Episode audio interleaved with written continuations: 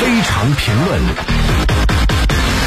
好，走进今天的非常评论。我们看到有媒体记者呢，在法国内政部媒体中心发来现场的照片，看到呢说法国议会选举第二轮投票的实时数据统计显示，投票的弃权率非常高，达到百分之五十四。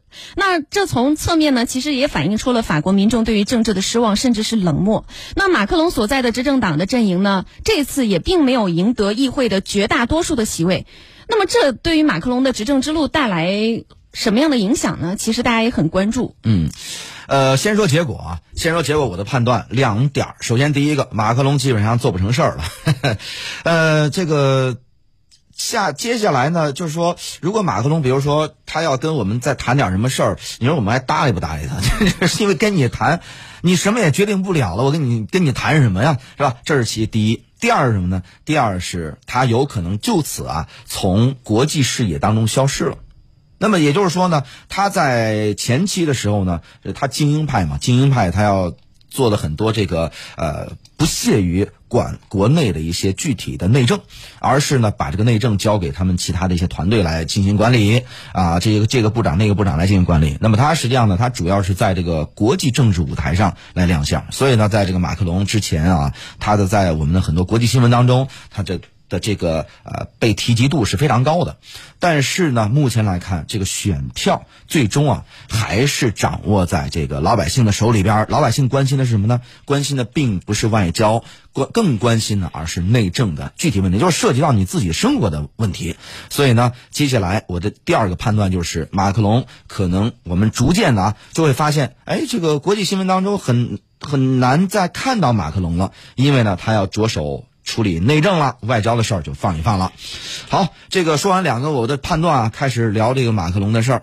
悬置这个议会，什么叫悬置议会呢？就是说他的执政党呢没有能够在议会的投票当中拿到绝大多数，在这个时候呢，他就被迫的要在很多事儿的时候呢，要和他的这个梅朗雄的这个团队啊，包括和这个呃勒庞的这个他的政党。啊，要进行商量，因为你很多东西，你的执政理念呀，你的一些方案呢，啊是吧？你要提交到议会来进行投票来决定，而不是总统一拍桌子一拍脑袋说就定了的事儿。那么议会当中，如果你所在的政党都没有占据绝大多数的话，在这个时候你就是一个跛脚鸭、跛脚总统啊！你要干任何事儿的时候，议会当中你可能就通不过。那么这个也是第五共和国建国以来。第一次出现这个执政党啊和这个第二大党之间啊，这个在议会当中席位啊是差距最小的一次。那么为什么会出现这么这么一个情况呢？按道理上来说啊，一般来说，当这个选民把这个某一个政党的领袖啊，就是马克龙选上台以后。把你选成总统以后，通常会在议会选举当中，老百姓会再次的把你所在的政党啊投成最大党，这样子的话，你就可以啊很好的把你的一些执政理念去灌输下去，去真正的实施。一般老百姓投票是这么投的啊，但这次为什么在投票的时候，虽然把你投成了这个总统？但是在投政党的时候，有相当多的人没有投你的所在党的这个票，而投了其他人的票呢。这个当中啊，我们来看一看。首先，在他这个呃呃上任的时候的投票，我们就能看得出来，相比一七年第一任期的时候，呃，距离第二名就是勒庞的票数啊，已经缩减了很多，已经缩减了很多，就是他的优势在逐渐的缩小。这个说明呢，他的第二任期其实很多人呢对他并不看好。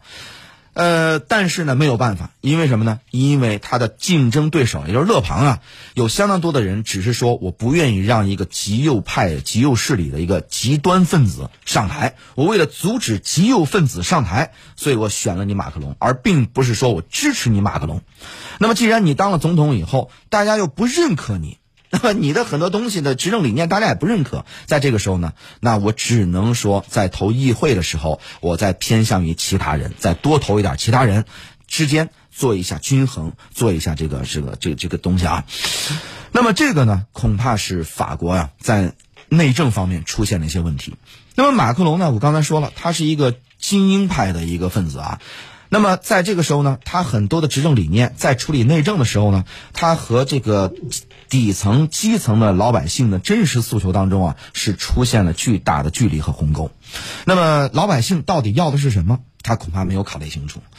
那么也就是，如果说俄乌事件啊早点开打，那么恐怕有可能这个马克龙连上台都上不了台。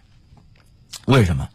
我们来看一下这个俄乌，呃，当时是刚开打，是吧？很多因为这个勒庞啊，过去跟俄罗斯之间的关系比较亲近，致使啊很多啊欧洲的这个选民啊，法国的老百姓。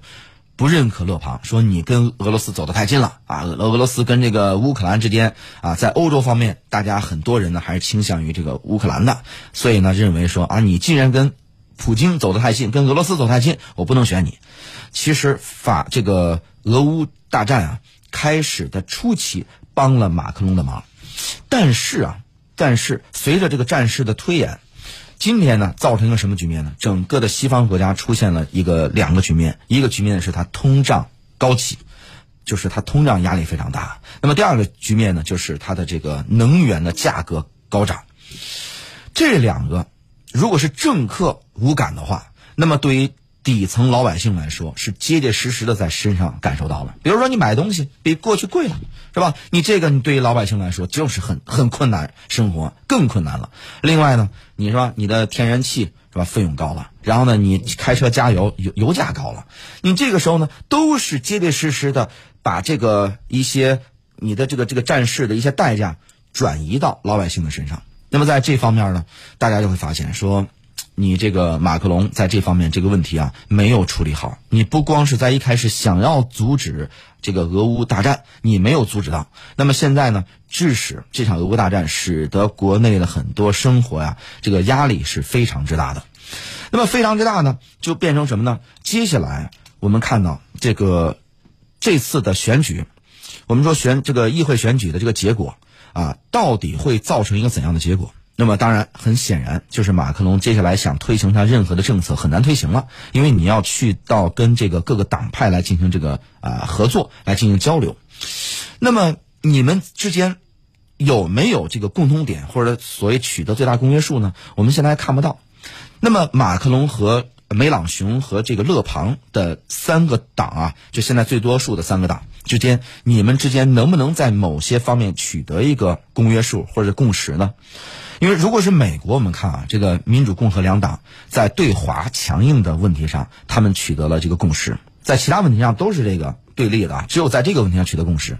那么法国到今天为止，到底能在哪些方面能够三党之间能取得共识呢？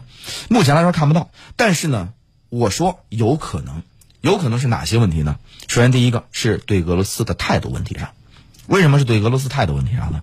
也就是说，到底。和俄罗斯关系走近，还是跟他关系变成那个敌对方，对于法国来说，更哪个方面更有利、更安全呢？现在来说，可能老百姓会觉得说，是不是跟俄罗斯关系更走近，反而是更安全一些呢？而不是说现在跟随着北约对俄罗斯态度如此强硬。那么为什么呢？因为首先第一个，我刚才说能源问题是吧？能源问题，那。这个现在跟俄罗斯关系这个呃疏远以后，跟俄罗斯关系这个搞僵以后，能源的这个价格的高涨是法国人民结结实实感受到的代生活代价。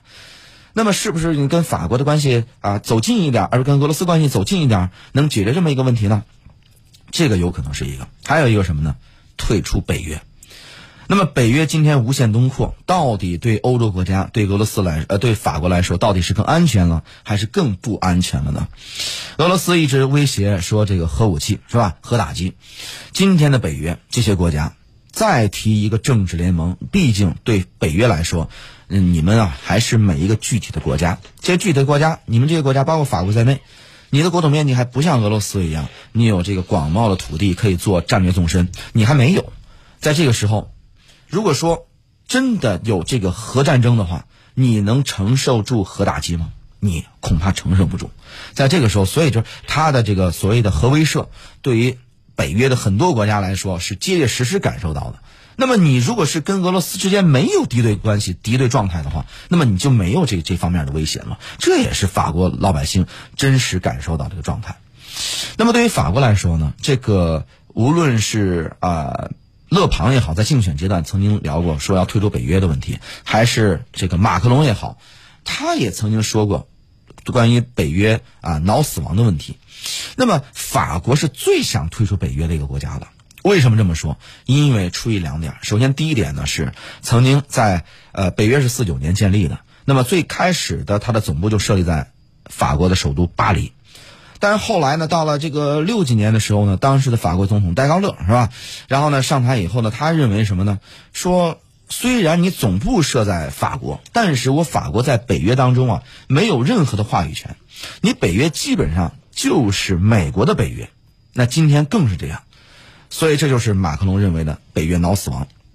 那么戴高乐那时候就认为说，我要退出北约，同时呢，你北约这个把你赶出法国，这就有了北约总部后来就搬迁从这个巴黎搬到了比利时首都布鲁塞尔。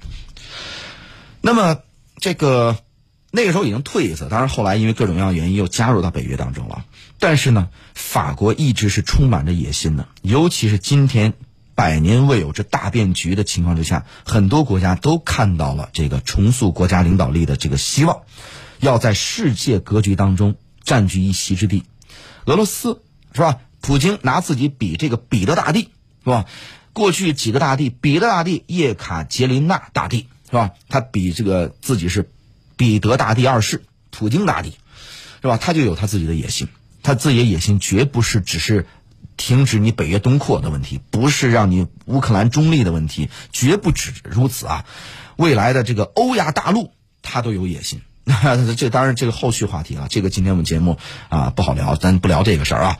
那么，法国有他自己的野心，土耳其有他自己的野心，印度有他自己的野心，甚至是这个瑞典也有自己的野心。那么，当然这个每个国家都有自己野心，法国同样也是如此啊。法国希望什么呢？法国希望是。他一方面从北约独立出来，那么第二个想做什么事儿呢？